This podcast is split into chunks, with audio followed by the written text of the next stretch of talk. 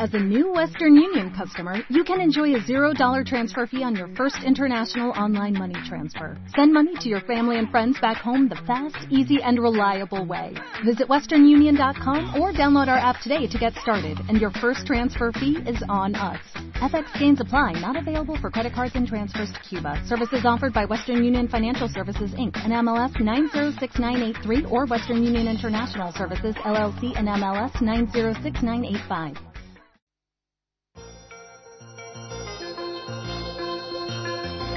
Milenio 3, en la cadena Ser, con Iker Jiménez.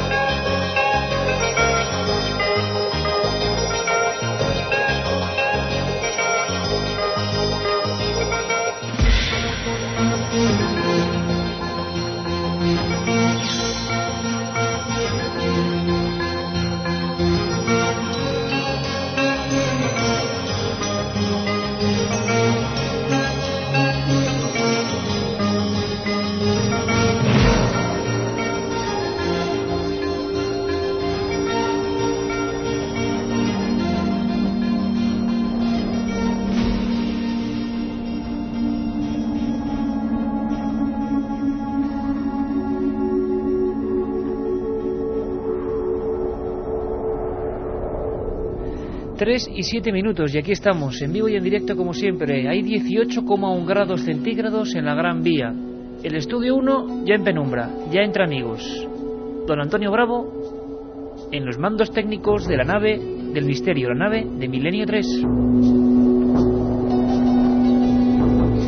Y Carmen Porter activando ahora mismo aquí a mi lado la pantalla de los 7640, los SMS. Carmen, buenas madrugadas. Buenas madrugadas, Iker. Bueno, una paliza nos estamos dando especiales y tan a gusto que los hacemos, ¿eh?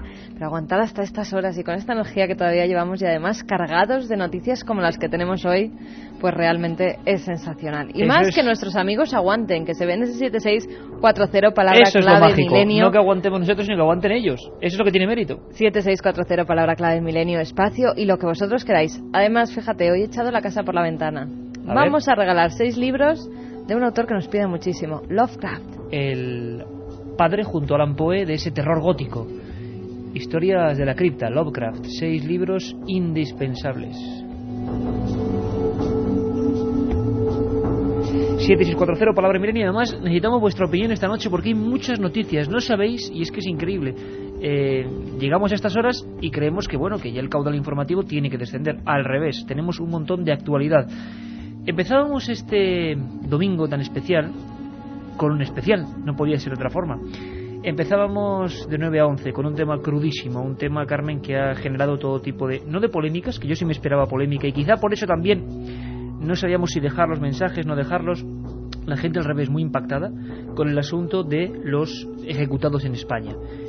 Mm, historias de mujeres y hombres ejecutados por garrote vil y hace no mucho tiempo en España. El último, los últimos hace 30 años. Ha habido un personaje con el que terminábamos ese programa que se ha convertido sin duda en la estrella, que era el señor Pérez Morris Jarabo, ¿verdad, Carmen? Por supuesto, además mucha de esa gente se acordará. Y yo me acuerdo cada vez que paso por la calle que hay justo paralela a donde vivimos, por la calle Saiz de Baranda, donde está, donde estaba la tienda esa de de los Prestamistas. prestamistas que además luego tuvo un, un final maldito porque esa tienda bueno, hayan puesto lo que hayan puesto siempre La el negocio tienda- ha fracasado La famosa tienda Husfer, ¿no? Donde estaban unos prestamistas que Jarabo se llevó por delante. Y ese mismo Jarabo que, claro, todo el mundo tenía en la mente la imagen de Sancho Gracia haciendo de Jarabo en aquella película de la huella del crimen. Bueno, pues el productor y la cabeza pensante de aquella serie mítica de televisión española nos ha dejado un pequeño recado. Es Pedro Costa. Y, Carmen, es que habido muchos mensajes en 7640 que preguntaban por el mito en Madrid que hubo de que a Jarabo no lo, meta- no lo mataron de verdad, no lo ejecutaron de verdad. Es decir, mira qué curioso porque las leyendas urbanas, mm, sección que volveremos a recuperar de algún modo en esta tercera temporada. Por cierto, quiero sugerencias, ¿eh? desde ya, quiero sugerencias. Las que habéis dicho de los fraudes, las que habéis dicho de tecnología, de cómo investigar. Todo lo que nos estáis proponiendo es fabuloso y lo vamos a hacer ya en este verano, verano 2004, tercera temporada de Milenio 3, y queremos que eh, modifiquéis el programa con nosotros a vuestro gusto. Bueno, pues José María Jarabo de la Cruz Pérez Morris resulta que Ruiz Jarabo resulta que bueno mata a cuatro personas y es ejecutado es la última persona por la justicia civil ejecutada en España con ese garrote vil del que hemos hablado y se nos ha puesto la carne de gallina a todos pero como decimos tanto en la policía como en muchos sectores de Madrid se dio la circunstancia de que, bueno, eh, había la creencia, como toda leyenda urbana, de que Jarabo, que era un rico en el patíbulo, no había muerto, que se había encargado un obrero a cualquiera y que en el féretro no iba Jarabo. Bueno, Pedro Costa, ese creador de La huella del crimen, mítica serie, nos dejaba este recado realmente, realmente interesante. Lo escuchamos. Comisario de ventas de la época esta, empezaba la policía, era muy joven, y eh, le tocó hacer un seguimiento del féretro de Jarabo Jarabo lo ejecutaron en el Garrote Vil, en la cárcel de, en la cárcel de Carabanchel, y trasladaron los restos a la Almudena, al cementerio del Este. Entonces él iba con un coche del 091, que era, acababan de salir las patrullas las policiales, y el 091 iba detrás del féretro contándolo, ¿no? Y el 15 durante todo el viaje me estuvo dando la paliza de Sí, hombre, sí. Jarabo seguro que es Jarabo que está dentro del féretro. Venga, hombre. Estos han cogido a un obrero, se lo han cargado, lo han metido dentro y Jarabo estará por allá, pues en Puerto Rico otra vez y tal. Todo el viaje, todo el viaje. Dice, dice al punto que cuando ya llegamos a la Almudena y para el coche y tal de, con el ataúd, entonces dice yo me bajo, saco la pistola, le saco, abre el féretro. Le hizo abrir el féretro y dijo, eso no es Jarabo. Y era Jarabo el que estaba dentro del féretro. La otra realidad. Milenio 3 en la SER.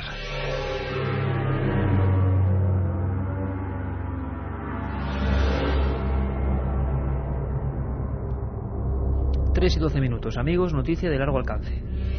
Seguro que mañana seréis conscientes de ello. La contraportada del país, a nivel nacional. Y un titular, toda la contraportada. Hacía mucho tiempo Caramba, me estoy dando cuenta, Carmen, hace cuánto tiempo que no ocurría algo así. La contraportada entera del país. Titular, Misterio en venta.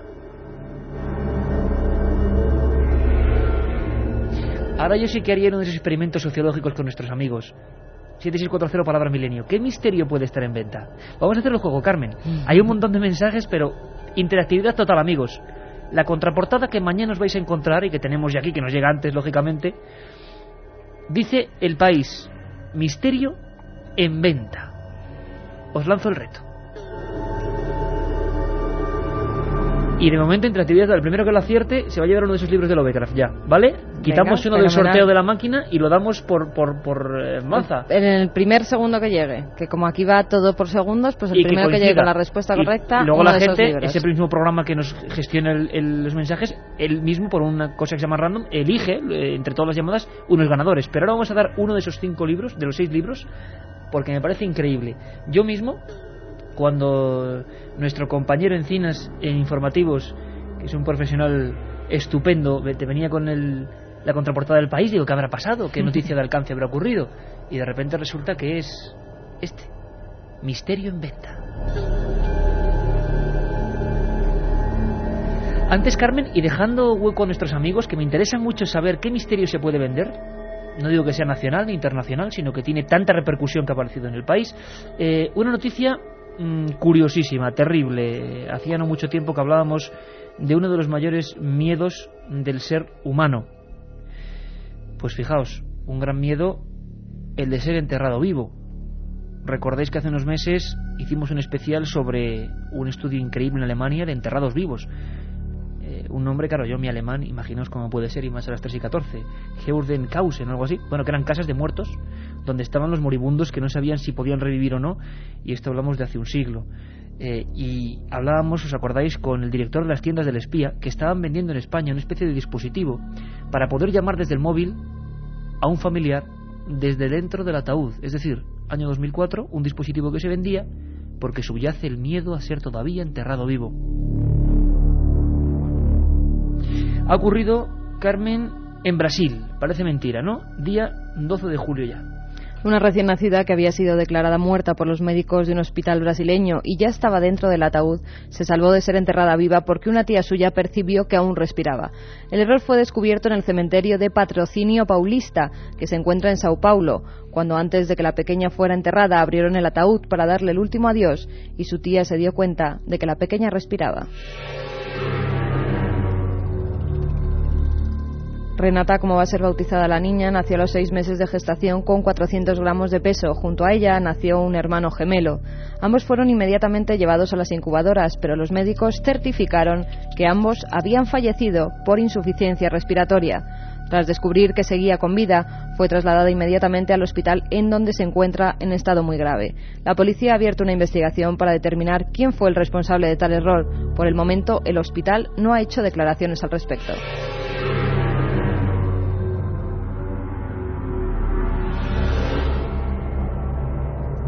Iker, ya tenemos el ganador. ¿Ya? Sí, al segundo. Al segundo y mira qué listos son. Loro firma así, de Valencia, nos dice, la casa de Belmez. Pues efectivamente, amigos, mañana el diario El País, en su contraportada, la noticia tenemos que darla antes, dice Misterio en venta. Los propietarios de la Casa de las Caras de Belmez esperan ofertas. Y una fotografía a todo color. Yo lo que le doy es la importancia periodística que esto tiene. ¿eh? esa casa que tantas veces hemos estado allí, tantas veces hemos recreado, tantas veces hemos puesto los micrófonos de Milenio 3 allí, pues además muy significativa, ¿verdad, Carmen? Un niño, dos niños, pero un niño con cara de pillo que mira a través de una cerradura, de esa puerta que lleva ya un tiempo cerrada. Parece que los propietarios ponen precio a la casa de los misterios. La otra realidad. Milenio 3. En la SER. escuchando imágenes.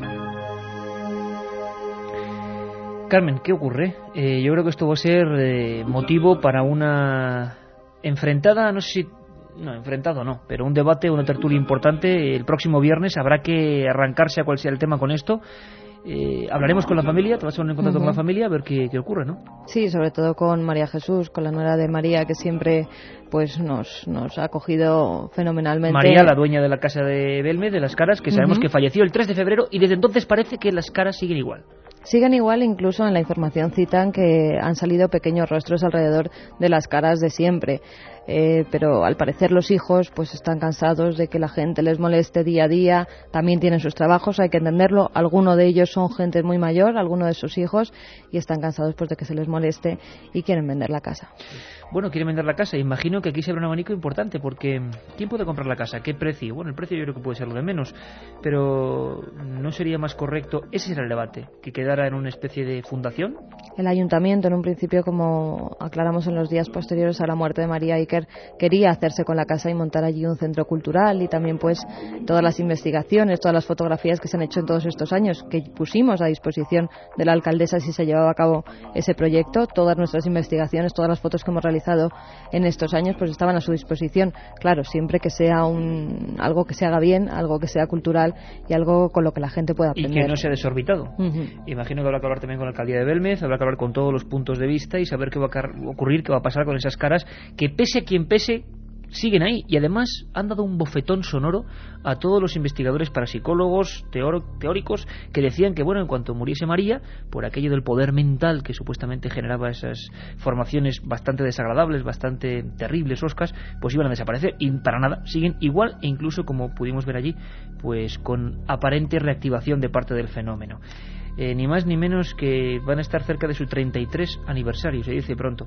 Gracias a los compañeros del país, de la redacción de Jaén, que hablan de que la mayor y última gran concentración en ese pueblo se produjo el 13 de febrero, leo textualmente. Las bajas temperaturas que se alcanzaron durante esos días en Sierra Mágica no impidieron que hasta allí se desplazaran más de 2.000 personas procedentes de toda España. Eh, con el programa de la cadena Ser Milenio 3, tal, tal, tal, tal. Eh, yo creo que es interesante porque realmente fue una manifestación en un pueblo como luego no ha habido nunca, en, bueno, pues para homenajear un misterio. ¿Nos temíamos o agradecemos? ¿Qué opináis vosotros? Si tenéis 4-0 palabra milenio. ¿Que esto va a ser bueno para el misterio o malo? ¿En qué manos puede quedar? ¿Se puede convertir en una especie de charanga? Eh, ¿O va a ser algo serio? ¿O es mejor mantenerla como está? ¿O qué se puede hacer? O hay que dejar que la ciencia entre de una vez por todas y oiga, antes de vender nada, sepamos que es verdad eh, o que no es verdad, recortemos algunas caras, volvamos a hacer con luz y taquígrafos los análisis. Yo me estoy, eh, bueno, pues estoy patinando porque ya estoy opinando demasiado, eh, pero es un tema que nos toca muy, muy de lleno, un misterio que queremos. Mañana ya lo sabéis, la noticia será Misterio en venta. Los propietarios de la Casa de las Caras de Belmez esperan ofertas. La otra realidad. Fenómenos extraños. Milenio 3. En la.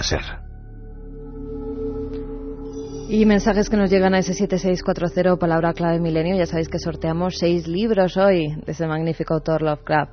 Aquí en Madrid es imposible que se pueda enterrar a nadie hasta las 24 horas y si, y si resucitara, moría asfixiado. Nos dicen los servicios funerarios de Madrid, siempre atentos. Hombre, un abrazo muy fuerte a todos los amigos, que imagino que en algunos aspectos será, cuando estén ahí con las cajas, pues hombre, difícil de escuchar este programa. ¿no? Además que para aquellos que tengan miedo también hay un dispositivo que venden por si te entierran vivo, que tú puedes avisar desde dentro del ataúd. ahora, el de la tienda del espía, sí, ¿no? Sí, el de la tienda del espía, que puedes avisar por si acaso te han enterrado vivo. De, de, de, mini alarma personal. Te pone en contacto directo con la policía. Oiga, que estoy enterrado. Otro programa de investigación sobre el Grial. Estoy leyendo la revelación de los templarios y quiero más información seria como la vuestra, nos dice Begoña. Bueno, pues mucho cuidado y además hoy tenemos noticias importantes. El código da Vinci ha provocado tal aluvión de necesidades que se ha generado una especie de subliteratura en torno al código da Vinci. Yo os voy a ser muy sincero y creo que lo soy siempre. Aunque yo no sé qué pasa, que estoy dando demasiadas opiniones, pero en enero y en febrero, eh, ya lo sabéis, estuvimos allí, en los pueblos del misterio de Francia, emitiendo desde allí, desde Rennes le Chateau, donde nace toda esta historia más o menos real del Código da Vinci. Se están reflotando libros antiguos muy interesantes, pero mi impresión después de investigar a fondo el asunto es que es bueno, pues es una, un delirio absoluto que ahora encima se intenta recrear, regenerar con historias, el famoso cura que encontró unos documentos, documentos que nadie ha visto. Cuando uno indaga de verdad y se mete a fondo de verdad y no solo por hacer un libro, se da cuenta de que, caramba, de que ahí, vamos, naufraga casi todo. Pero no menos cierto es que, gracias al código da Vinci, eso es innegable, un montón de gente se está interesando por los temas de la historia oculta, lo que no se cuenta. Uno de los últimos libros mm, bueno, Enrique de Vicente va a sacar uno, las claves ocultas del código da Vinci. Eh, bueno, están saliendo un montón de libros, las claves ocultas del código da Vinci, un montón de historias, un montón de editoriales. La última incorporación que recomendamos es Diccionario del Código da Vinci y además lo hace Simon Cox, que es el director de la más prestigiosa revista inglesa de estos fenómenos, el Diccionario para descifrar las claves del código término a término, qué hay de verdad, qué hay de mentira. Se está convirtiendo en una especie de, marea de información y, como decía este compañero, nadie sabe cómo discernir, cómo distinguir lo real de lo irreal. Diccionario del Código da Vinci. Bueno, luego hablaremos de él. Pablo nos dice, a mí me encantaría una sección sobre artefactos misteriosos de la antigüedad, como los que citan en Recuerdos del pasado. Recuerdos del futuro, sí. de Eric von Däniken. Él dice Recuerdos del pasado. Bueno, está también muy bien, sí, sí. Bueno, una, una sección sobre OPARTs, ¿no? Sobre objetos paranormales permanentes.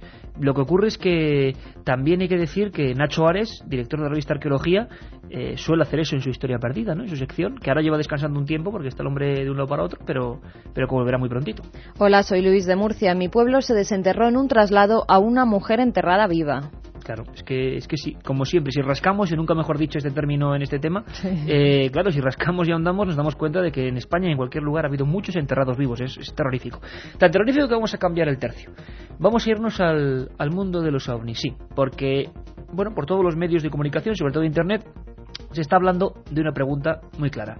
¿Qué se vio o qué se dejó de ver el 25J? A las 4 y cuarto algo ocurría, algo que recordamos, algo que vio casi toda España, miles de amigos y además teníamos un sistema infalible, los mensajes y las llamadas. Y luego te pasaré a comentar, Iker, porque al parecer ha habido nuevos avistamientos que nos están llegando mensajes sobre todo desde Galicia, desde Boiro. Pues igual tenemos eh, información interesante porque podemos decir que estamos cerca de identificar ese fenómeno y eso siempre es positivo.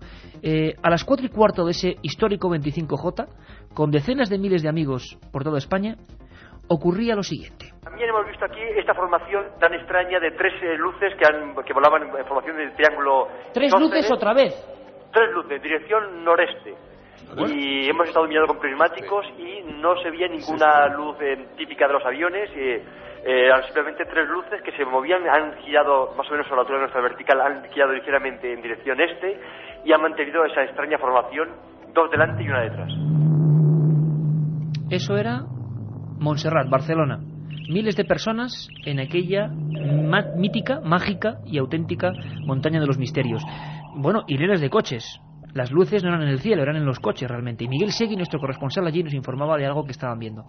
Lo que ocurre es que por vez primera, creo yo, en la historia eh, de un fenómeno ovni, teníamos objetivamente, y hablo de objeto volante no identificado en ese momento, el medio que eran los mensajes y más que el mail el 7640 porque veíamos que desde toda España antes de decir nada por antena antes ya con la llamada de los corresponsales por teléfono diciendo está viendo algo pero sin que los amigos que estaban con los móviles escribiendo no supieran nada porque no habíamos dicho nada se reciben 400 mensajes aproximadamente en diferentes regiones de España que están viendo las tres luces. Algo estaba pasando la gente no puede mentir. 400 personas a la vez inventándose lo mismo esto ocurría en Málaga. Y de repente, tres puntos de luz, atentos. ¿Misma hora? Ahora mismo. Se acaban, acaban de desaparecer en el firmamento. Atentos, dirección Jaén, zona de Murcia, porque son tres puntos de luz, como si fuera un triángulo equilátero.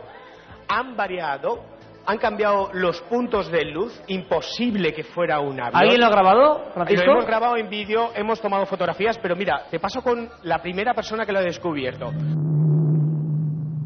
Era Francisco Contreras, nuestro corresponsal en Málaga.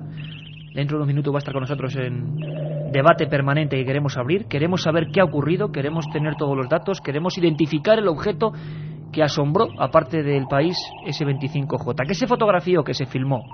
La central de datos, con todos los compañeros aquí en Madrid ese 25J, se quedaban asombrados.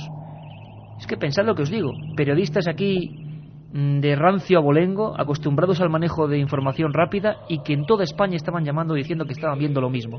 Esa noche en la que todos miramos al cielo. Recordamos ese momento. Que se han visto en puntos tan distantes de España como en Don Benito en Badajoz, donde los veía Ana, en el Pozuelo de Albacete, donde los veía Marga, nos llamaba también Miguel desde las Bárdenas Reales en, Navarra, nos llamaba Pachi, que iba conduciendo por la A3 a la altura de Requena, en Valencia. También había visto lo mismo Ana desde Binéfar en Huesca o Víctor desde Ciudad Real o eh, José Manuel desde La Palma, desde el Roque de los Muchachos, Enrique desde Huesca o eh, eh, Micael desde Ponferrada. Atención, Iker, porque también seguimos recibiendo correos y es muy curioso. Son tres correos que nos llegan desde distintos puntos de España y los tres son coincidentes en lo mismo. O sea, dicen exactamente lo mismo. Raúl, que nos escribe desde Ciudad Real. Tres luces, dos delante, una detrás y en la mitad del cielo se han cruzado con otra. La dirección era desde Ciudad Real hacia Jaén a las 4 y 18 minutos de la madrugada. Coincidente total, ¿eh, Enrique? Absoluto. Atención porque desde Mérida a las 4 y 15 nos escriben, han observado tres luces en formación, dos delante y una detrás. Pero bueno, es lo mismo. ¿todo sí, sí, sí, que aparecieron aproximadamente por el sur-sureste avanzando hacia el norte. Estas tres luces se cruzaron hacia la mitad del camino con otra más que venía en dirección contraria. Y también nos escriben desde Alicante un matrimonio y su hijo de 7 años que han visto tres luces que venían de sur-suroeste a norte-noreste. Las luces formaban un triángulo isósceles, el lado corto dos estrellas, estaba delante. La esposa dijo que había visto otra luz que se había cruzado con ellas.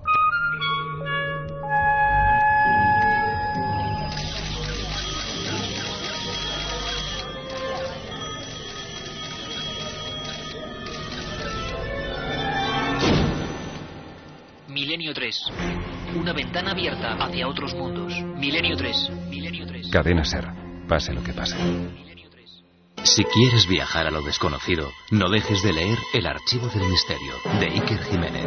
Los libros del tercer milenio publicados por Editorial Edad. Ya a la venta El Enigma Nazi de José Lesta, El Código B de David Zurdo, Top Secret de Santiago Camacho, Magos y Reyes de Marra y Bueno y El Camino de Santiago de Mariano Fernández Urresti. Si te gusta el misterio, esta es tu colección.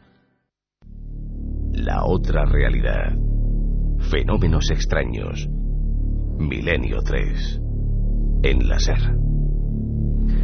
Bueno, pues estamos ya en la frontera de las tres y media y es momento para saber qué ocurrió con ese misterioso objeto o no objeto o tres luces o lo que sea que desde luego llamaron nuestra atención. Y a mí me gustaría dejar muy claro el criterio de la gente es decir la gente no veía nada que no existía.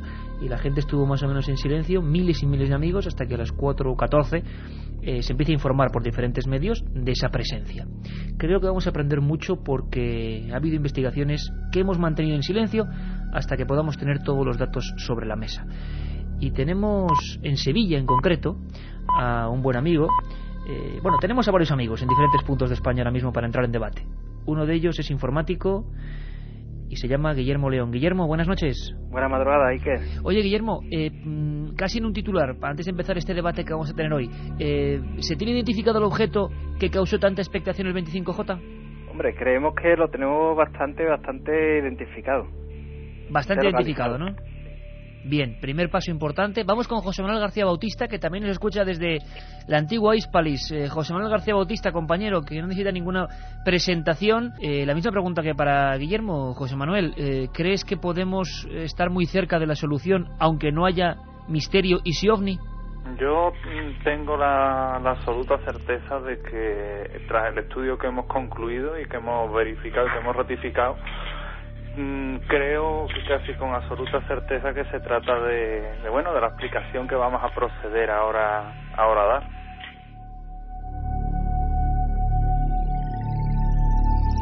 Bueno, pues Guillermo León desde Sevilla que nos dice que parece que está muy próximo a la solución y José Manuel García Bautista que nos asegura que prácticamente hay certezas.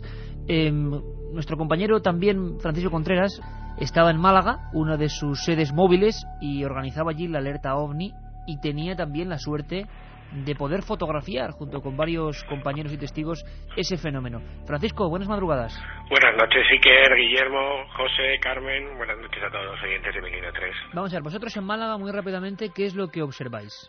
Bueno, pues mm, lo que, lo que emitimos a las cuatro y cuarto, mm, eh, contamos en directo que había una formación eh, triangular, tres puntos luminosos con una dirección sureste-noreste, que a veces iban variando esos puntos luminosos, iban pasando un triángulo isósceles a equilátero, y nos dejó con una velocidad moderada y nos dejó mm, alucinados, completamente alucinados. Y bueno, diferentes personas de las que había allí, pues sacaron cámaras de vídeo y cámaras fotográficas mm, y digitales y aquello bueno pues quedó registrado grabamos el objeto se ve muy mal y sobre todo no se puede emitir a nivel público por una sencilla razón ni se puede emitir ni se puede analizar porque se ve un punto en la lejanía y no hay ningún eh, ninguna referencia visual para poder analizarlo pero en las cámaras por lo menos en dos imágenes sí se obtuvieron no de una excelente calidad pero sí la suficiente, los tres puntos luminosos. Los tres focos. Los, los, tres focos que hacían esa formación triangular que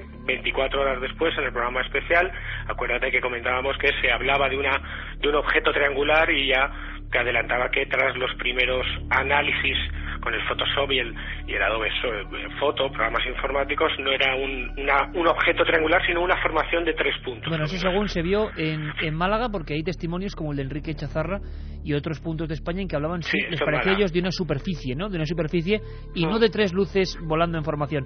Eh, mm, por cierto, que bueno, podéis perfectamente intervenir cuando queráis. En este momento abrimos un, un debate en el que también quieren sumarse los oyentes.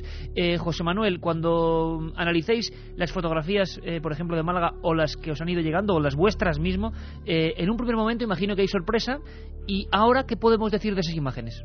Pues en un primer momento te puedo decir que evidentemente nosotros aquello fue una cosa espectacular ¿no? y, y, es más fue impactante y lo consideramos como un avistamiento ovni porque además desconocíamos lo que era ¿no?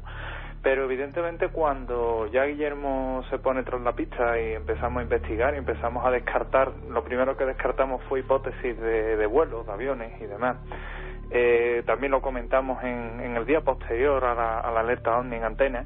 Pues lo siguiente que nos fuimos fue a la, a la carta de, de satélite.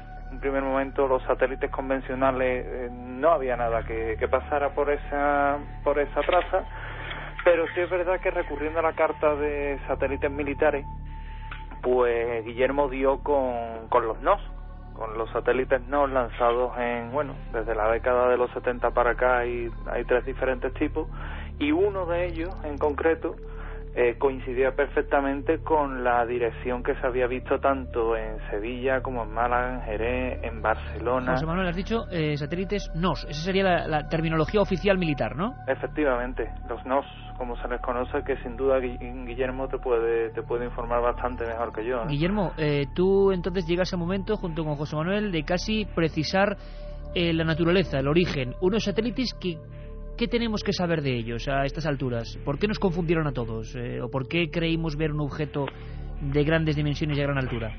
Hombre, eh, la primera, digamos que la primera impresión que nos llevamos todos es que realmente estamos viendo un ovni, la verdad, vamos, vamos a ser sinceros porque eh, aquello no correspondía a ningún patrón de lo que teníamos, digamos, en observado anteriormente, ¿no? Entonces, tras la alerta, pues nos pusimos sobre la pista de qué podía hacer y es lo que comenta José Manuel, que no, digamos que en las bases de datos de satélites convencionales pues no aparecía nada parecido.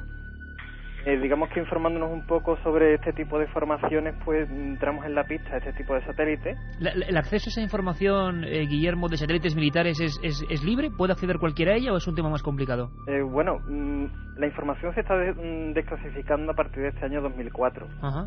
Eh, bueno, viene también como consecuencia porque precisamente estos satélites, a partir de todo este año 2004, pues digamos que que dejan de ser un poco tan operativos, ¿no? Y son reemplazados por otra, digamos, generación de satélites espías. Y entonces, pues, lógicamente, esta información es accesible, si no, seguramente ahora no estaríamos hablando de tan a, digamos, a ciencia cierta de que son unos satélites militares, ¿no? ¿Y el tipo de vuelo es en, triángulo? ¿Son tres satélites o es un objeto que lleva tres focos? Ahí está el misterio, ¿no? Porque, claro, yo creo que lo que se ha comentado, nadie sabía que por ahí arriba, pues, andaban, digamos, pájaros de este tipo, ¿no? En formación, ¿no? Sin embargo, militarmente es un requisito, digamos, necesario porque estos satélites lo que van haciendo son eh, unos tipos de triangulaciones y así pues van localizando distintas frecuencias el rastreo que van haciendo y hacen su cometido perfectamente. Entonces, pues hemos llegado pues a través de esa pista de, digamos, de, este tipo de satélites, pues incluso a trazar las trayectorias de la noche del, del 25 al 26 de junio y como comentaba Fran Contreras, pues prácticamente, prácticamente la formación triangular pasó por la vertical de Málaga y posteriormente pasaría pues por la vertical prácticamente de Barcelona. Otro punto donde se vio. Exactamente, porque a nosotros nos sorprendió mucho cuando nosotros estamos viendo desde Olivares el, digamos, el objeto, que ya había compañeros que estaban reportando desde Barcelona, casi a mil kilómetros, de, digamos, de donde nosotros estábamos, que ya lo estaban viendo, por lo tanto nos descuadró un poco todos los esquemas, incluso de que fueran satélites, ¿no? Porque eh, no era ni una hora muy propicia para ver el reflejo de esos aparatos y estaba muy alto, ¿no? Debería Demasiado alto. Incluso, Guillermo, en ese momento, sin información que yo os puedo dar, tenemos los listados de gente de toda España, y os hablo de lugares como Burgos o como Navarra, donde, claro, estamos recibiendo, sin todavía pasar antena, la información de otros puntos, la, aparición de ese triángulo. Es decir, todavía no ha habido tiempo de contagio psicológico. La gente estaba viendo algo a, a una, como nos decía Jacob Petro, su meteorólogo, a una altura eh, desorbitada, ¿no? A mí me gustaría, Francisco, ¿por qué hablas tú de, de, misterio a pesar de que parece que, que ya es identificado? Lo importante es que deja de ser un objeto volante no identificado, ¿no? Hombre, yo creo que todos debemos estar contentos por ver algo que normalmente no se tiene que ver directamente. No se tiene que ver. No se tiene que ver. O por lo menos las primeras generaciones de satélites NOS, que fueron lanzadas en el 76, no se debían de ver. Pero bueno, voy a apuntar una serie de datos prácticos. Yo tengo que aclarar que yo me he puesto en, esta pista a investigar. Mm, eh, en principio estaba encabezonado con que eran prototipos militares. De hecho, eh, hablaba mm, semanalmente con José Lesta, el compañero en Galicia, mandándonos información sobre prototipos, pero hace dos semanas eh, José Manuel en una conversación telefónica me puso en la pista, no, que es un satélite, dije, no puede ser. Y a raíz de ahí me puse a consultar toda la bibliografía y a usar algunos de los contactos que uno tiene para algunas investigaciones. Y efectivamente lo que descubre es el satélite NOS, que es utilizado para realizar labores de vigilancia naval, que declaro que mm, bueno siempre va en formaciones triangulares Siempre es informaciones triangulares, siempre. es interesantísimo. Es de tipo ELINT, como te decía antes, la primera, los primeros fueron lanzados en el 76 y en el 87. Sus órbitas son circulares, con una inclinación de 63,4 grados y a 1.100 kilómetros de altura. 1.100 este kilómetros de altura. Los satélites entre sí están separados por 100 kilómetros. Ese detalle lo he confirmado ahora, pero ya me lo dio José Manuel cuando me puso en la pista. Y la primera generación de NOS, de estos satélites, ya no está operativa. Pero sí es mm, eh, curioso el detalle. Mira, la magnitud de luminosidad de los NOS en esa primera generación era de 7-8, es decir, prácticamente nula desde la Tierra. Tú ten en cuenta que la luminosidad de Venus, por ejemplo, es menos 1. Cuanto menos hay, más se ve en el cielo. Bueno, en este caso, el NOS que fuese el que vimos debía tener una magnitud de luminosidad entre 4 y 5 y con unas condiciones de visibilidad adecuadas entre 2 y 3. Entonces, lo curioso es que se haya podido ver. Oye, Porque sí, pues, sí, sí. por norma, por norma no se ve y además no está catalogado en, en- en- entre los libros astronómicos. ¿eh? Es curioso. José Manuel, ¿qué podría haber pasado entonces? Es decir, un, un aparato que está hecho para no ser visible aparece en la noche del 25J generando una inmensa... Y por cierto, y un dato que a mí me gustaría quedarme para todos los amigos que ahora mismo nos están escribiendo. Es decir, la gente no inventa cosas. La gente, José, describió lo que se veía Por supuesto. en toda España. Por supuesto. ¿Pero por qué se veía? Pues nosotros aquí desde aquí desde Sevilla la conclusión que hemos, que hemos llegado es que eh, por el ángulo que tenían lo- los satélites entre sí eh, mm, la luz del sol digamos que se reflejaba en una determinada zona de- del mismo satélite que provocaba que fuera mm, levemente perceptible que es por lo que se pudo llegar a ver. Eh, Dio, dio también la coincidencia, perdona que te, que te interrumpa, bueno, que estos satélites, bueno, son visibles de noche, lógicamente, porque de día es imposible, pero bueno, de noche, por ejemplo, esta misma noche, pues estos satélites pasan sobre nuestras cabezas tres veces. Esta misma noche, Guillermo, sobre nuestras cabezas, ¿te refieres a Sevilla o a Madrid? Bueno, a las ciudades sí. que sean, pasan. Eh, pasan eh, y además tres veces. Eh, eh, entonces, no va a ser visible ninguna de las tres pasadas porque precisamente la magnitud de brillo, lo que comentaba Francisco, pues, hombre, no, no va a ser posible que, digamos, a los humanos eh, sean perceptibles, ¿no? Pero, por ejemplo, hay otra, mañana, el día 13, pues pasará cuatro veces y tampoco será invisible. La próxima vez que y alguien quiere verlo, pues, por ejemplo, la, la madrugada del día 14, creo, noche del martes al miércoles, pues se podrá ver perfectamente esta formación mirando al sur. Alrededor de las 12 y 4 minutos podremos ver perfectamente esta formación de, de vamos, triangular. Eh, yo, bueno, viendo las diferentes fotografías que, que sí que yo creo que parecen eh, que son un mismo objeto, puede ser que desde, por ejemplo, en Albacete, la formación se ve un poco distinta o más separación. Puede ser que depende del lugar donde fueron obtenidas las fotografías. Pueden cambiar los grados de formación. La norma es que eh, ese triángulo forme como una, una escuadra de 30 grados. Pero es que en función del satélite NOS, los puntos pueden ir variando. Uno puede adelantar a otro. Oye, una, una pregunta para los tres compañeros y es, eh, tenemos claro que además os felicito, sinceramente os felicito por, por este trabajo, por el criterio primero de la gente de Milenio, que los cientos de miles de amigos que miraron al cielo y no engañaron a nadie, ni mucho menos, sino que vieron lo que estaba en los cielos, y segundo, porque la investigación, aquí siempre lo, prometido es deuda, continúa hasta arrojar resultados, y en este caso, un caso negativo en cuanto al misterio, para mí es positivísimo, o sabemos una cosa más. Pero la pregunta sería, para esos casos previos que tenemos, el caso previo, digamos, de las dos esferas en paralelo, ¿podríamos encontrarnos con algo parecido? Guillermo, eh, José, el que Bueno, queráis. mira, yo te puedo comentar también que a esa misma hora aquí en Sevilla, junto con la formación triangular, se vio mm, una luz también que vamos, tenía dirección norte-sur. Que pasaba por debajo otra, ¿no? Decía Sí, mucha y, y gente. se cruzaron en el cielo y bueno, y pues eh, incrementó un poco más lo- el- la espectacular, espectacularidad de lo que estábamos viendo, ¿no? Y claro, no- nos llevó a pensar de que aquello parecía que era intencionado y que eran ovnis, ¿no? Entonces, e- ese objeto también está totalmente identificado, es un satélite, es una plataforma orbital, bueno, que se dedica a hacer eh, labores de reconocimiento civil y que, bueno, pues nos daba la sensación de que iban a, a colisionar el aire y estaban a distintas alturas, ¿no? Eh, las trayectorias, como dice Fran, nosotros las tenemos bastante bien calculadas de aquel día, o de aquella noche, Ah, genial, genial. y el cruce, mm, pues prácticamente fue sobre la vertical de, de Málaga, de estos dos tipos de satélites. Claro, mm, te puedo decir una cosa, desde Málaga se tuvo que ver bastante más brillante de- desde que desde Sevilla, ¿no? Y mucho más brillante, pues digamos, de la parte de Barcelona. Eh, Sí, porque en bueno, algunas partes recordemos que es que el satélite es algo tan extraño, por lo que estáis describiendo, claro, es que lo ve un piloto y yo creo que también tiene que asustarse. Eh, No, hay, tan hay que casuística, incluso- Iker. Hay, casis- hay casuística, Iker, que estoy recopilando, sobre todo en Sudamérica y en Estados Unidos, de falsos avistamientos ovni, eh, bueno, observaciones equivocadas con la NOS. es, que, es que no me extraña, de todas Así formas. eh, que Tal y como estoy, estoy recopilando información.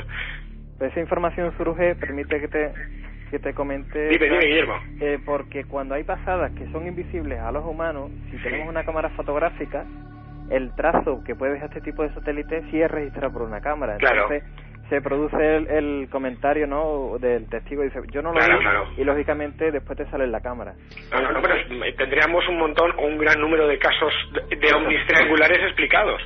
Un, gran, un gran fantástico. número, un gran número de casos. Eh, para despedir, eh, José Manuel, por lo tanto yo creo que la investigación informática, astronómica y militar en este caso, y sobre todo no perder el hilo de una historia, ha hecho que tengamos, bueno, por lo menos identificado al objeto principal del 25J, lo que no quita para que, bueno, pensemos que sigue habiendo objetos volantes no identificados que, que, bueno, que están ahí, ¿no?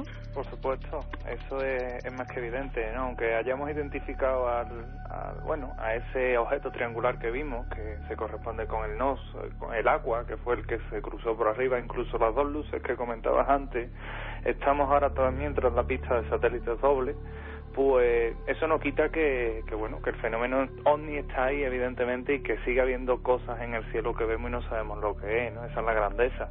Por supuesto que seguramente muchas cosas que de las que se vieron aquella noche ¿por qué no? Pueden corresponderse a una fenomenología por definición de un objeto volador no identificado y eso sí merece la pena seguir siendo investigado. José Manuel García Bautista, Guillermo León y Francisco Contreras, que yo creo que cada uno desde su área, cada uno desde su lugar y posición eh, en ese 25J han ido investigando y creo que el resultado tiene que congratularnos a todos los que decimos sí, pero primero la verdad, la verdad es esa, que la gente no mintió en ningún momento, que describieron fielmente un objeto y que ese objeto que nos parece extraño y me da a mí la impresión de que es extraño para todo el mundo, pues ha podido ser identificado gracias compañeros a vuestro trabajo.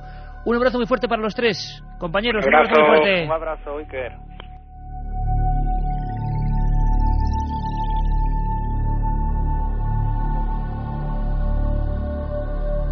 La otra realidad. Milenio 3. En la SER.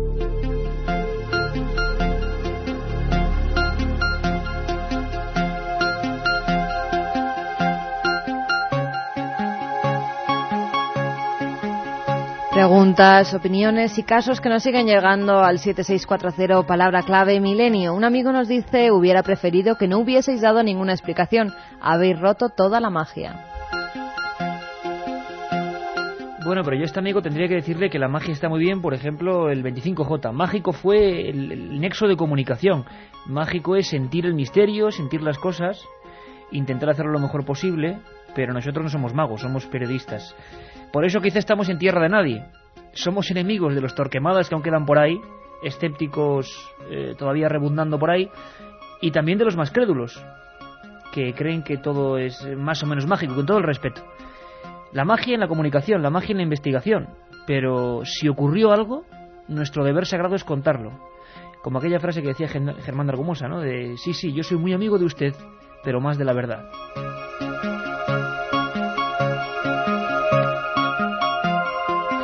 Con lo que no quiere decir que eso sea ese satélite, pero parece que está el 95% yo creo de calidad que fue un satélite, que la gente no mintió, que vio eso, que estaba ahí. Por lo tanto, si en miles de personas viendo el cielo, para muchos predispuestos a ver marcianos, no, no, se ve solamente eso, y eso es real que estaba ahí, para mí dice mucho del criterio de la gente de Milenio 3. Fran de Escarabote nos dice ayer a la una de la mañana vi un objeto brillante que venía de sur a norte en Boiro, ría de Arousa. De, de Arousa, siempre me equivoco. Alguien más lo vio, nos pregunta. Y también desde Boiro nos dicen estamos en el Festival Folk de Ortigueira y acabamos de ver una luz sencilla volando a través del cielo gallego. Lo vemos cerca de 10.000 personas. 10.000 personas en Galicia. Bueno, pues cualquier información, ya sabéis, poneros en contacto con nosotros. Porque claro, también estos eh, satélites militares que quizá no debían verse, pero se están viendo, pues algo está ocurriendo. Informaciones de ayer mismo también, Iker, a las 5.45 del sábado 11 de julio en Madrid. He visto un objeto brillante y móvil dirección sureste sobre Madrid. Permaneció por espacio de 15 minutos.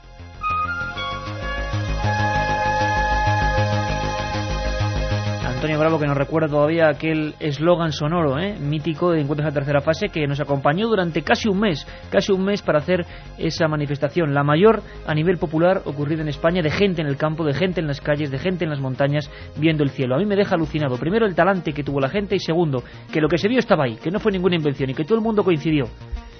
Por lo tanto era un ovni, la gente no sabía lo que era. Y hay que ser muy especialista. Yo creo que hasta algún piloto ve esa formación de tres satélites y tiene que asustarse. Pero si un satélite estamos aquí para contarlo. Si los datos son así de fidedignos hay que contarlo. Esa es nuestra misión. Contar simplemente lo que ocurre. Otro amigo nos apunta que los NOS sirven para localizar transmisiones radio por, triungal, por triangulación. No sé si por triangulación o no, Carmen, pero un caso muy espectacular que algunos relacionan con ovnis, otros con seres extraños, un caso terrorífico. Acaba de llegarnos por teletipo. Todo esto tomémoslo claro con eh, entre comillas, pero ha habido una mm, denuncia a nivel oficial policial. Hacía tiempo que no ocurría esto. Pasa el 3 de julio. El testigo se llama Juan Roberto Acuña Pereira. Chile, Carmen, y un tema estremecedor. Pues como bien decía que el pasado 3 de julio Juan Roberto Acuña Pereira fue atacado por dos seres voladores de aspecto muy extraño que le hicieron grandes heridas y hematomas en sus brazos, pecho y piernas. Acuña denunció el hecho en la comisaría Reina Luisa de Carabineros de Chile y después acudió al hospital a que le curaran las heridas. Según las descripciones de Juan, se trataba de una especie de perros sin orejas y con alas, peludos, caminaban a cuatro patas y saltaban como canguros, además de volar una de ellas era más grande que el otro. El menor de ellos se abalanzó a su cuello y Juan trató de protegerse con sus brazos, pero las garras o mandíbulas del extraño ser le arañaron las extremidades superiores y le hicieron caer al suelo, donde el animal aprovechó para morderle en el pecho y en las piernas. Bueno, pero esto es su descripción, claro. Eh, aquí podríamos hablar con nuestro amigo el zoólogo Fernando Iglesias, que seguro tendría una explicación, porque nos contaba que en algunas zonas de Sudamérica había habido ataques de un tipo de ave eh, que algunos creían que era una diatrima antigua, de un tipo de ave que realmente no podía volar, sí dar pequeños saltos. Y estoy recordando ahora la noticia tremenda de varios muertos, ¿recuerdas? En las conjunciones de Perú y Brasil por eh, mordedura de vampiro, de vampiro real, de vampiro real que puede llegar a ser eh, casi como un perro. Entonces mucha gente está pensando que estos son vampiros, claro que es que he puesto de pie algún tipo de estos vampiros que antes se llamaba vampiro mexicano, es que parecen perros con alas. Sí, yo hace poco además estaba en el Museo de Ciencias hablando con científicos del CSIC, uno de ellos especialista en murciélagos, y me decía que había vampiros de ese tipo que llegaban a medir un metro de altura, Iker es que tiene toda la pinta de, claro, para un campesino que igual no los ha visto que están y se encuentra con esto, claro, debería ser un ser infernal. ¿Qué ocurrió, Carmen? El hombre, cuando logró levantarse, se tiró a un canal cercano y vio cómo los seres sobrevolaban el cauce esperando a que él saliera del agua. Esta descripción coincide con la que unos días antes había dado un vecino de Parral que aseguraba que había observado cómo dos seres que se parecían a perros y estaban dotados de alas habían matado a una docena de gallinas. También en otro corral cercano, 14 corderos aparecieron muertos y desangrados.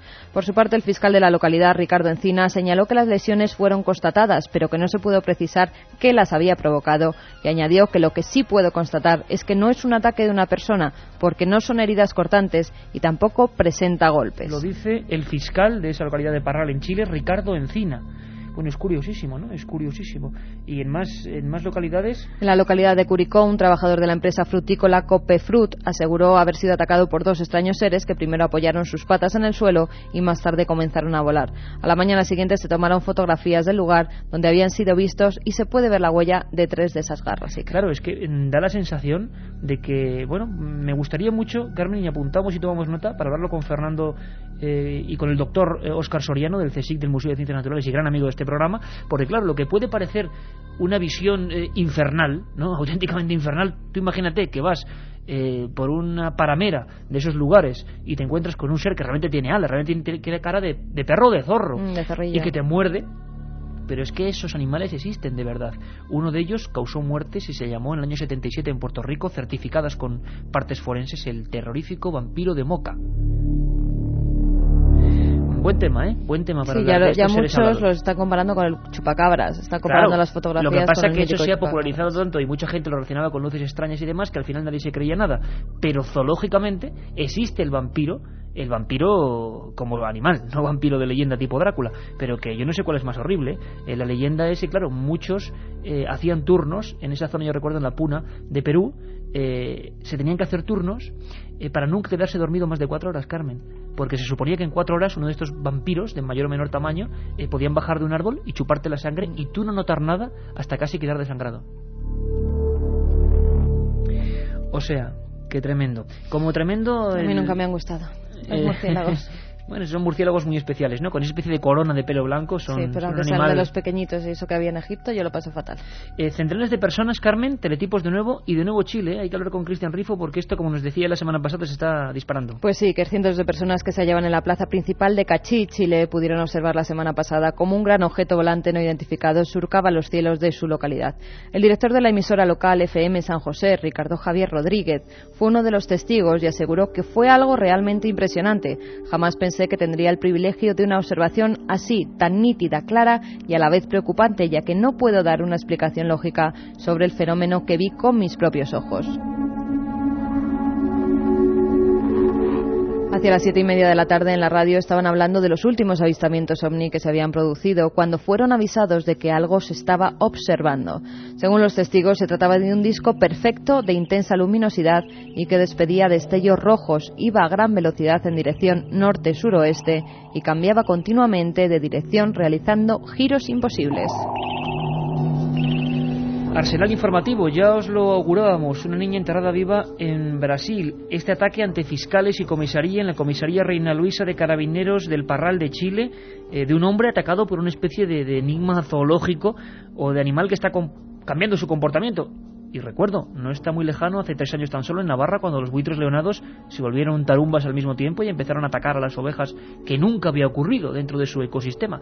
O sea que estas cosas en el mundo animal, por lo que sea, por el factor que sea, están pasando. Y encima la noticia de Belmez y los ovnis. Como veis, mucho material, mucha condensación, pero yo tomo nota y aparte de que Belmez tendrá que ser tratado el próximo viernes en esa mesa de redacción, estos veranos van a abundar las mesas de redacción, estamos cargando pilas a tope para que el verano ya se una con la siguiente temporada de Milenio, pero también tomamos nota, investigación zoológica. Y llevaremos a Chile. Queremos hablar con estos protagonistas, queremos saber qué ha pasado con este fiscal, con esta investigación. ¿Qué puede haber atacado a esta persona? ¿Qué querían esos seres? ¿Quiénes eran?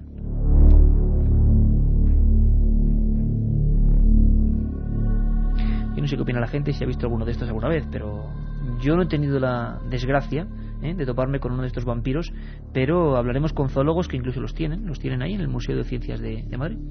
Pues opinan sobre muchas cosas, Iker, y nos cuentan incluso casos. Tony, Tony por ejemplo, de Godella, Valencia, dice a mi, a mi bisabuela la enterraron viva, luego la exhumaron y se había arañado toda la cara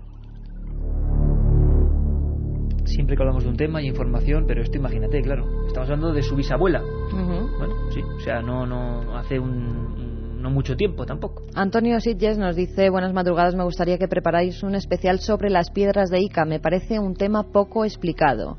Bueno, pues yo te puedo decir que yo estuve en uno de mis viajes terroríficos al Perú justo cuando ocurría el niño. Yo siempre llego el mejor momento, justo con los terremotos y inundaciones del niño, y llegué yo al desierto del Perú y pude ver aquellas piedras, y no solo eso, sino que el doctor Cabrera antes de morir, las polémicas piedras donde supuestamente había un grabado de dinosaurios y hombres al mismo tiempo, una inmensa polémica, me enseñaron unas arcillas venía conmigo otro investigador, Manuel Delgado, y fue increíble. 20.000 arcillas también igual de misteriosas.